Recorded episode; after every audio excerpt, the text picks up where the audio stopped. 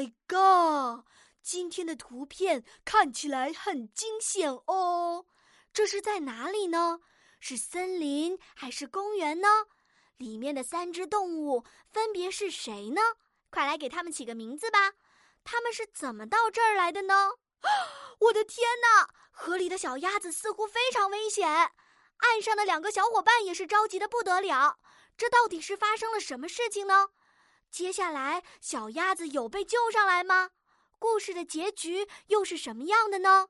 小朋友们，请在故事当中加入短句，不要在河边玩和成语有惊无险。准备好了吗？游戏时间开始喽！请先点击暂停播放按钮，然后到留言区给小竹姐姐讲个有趣的故事吧。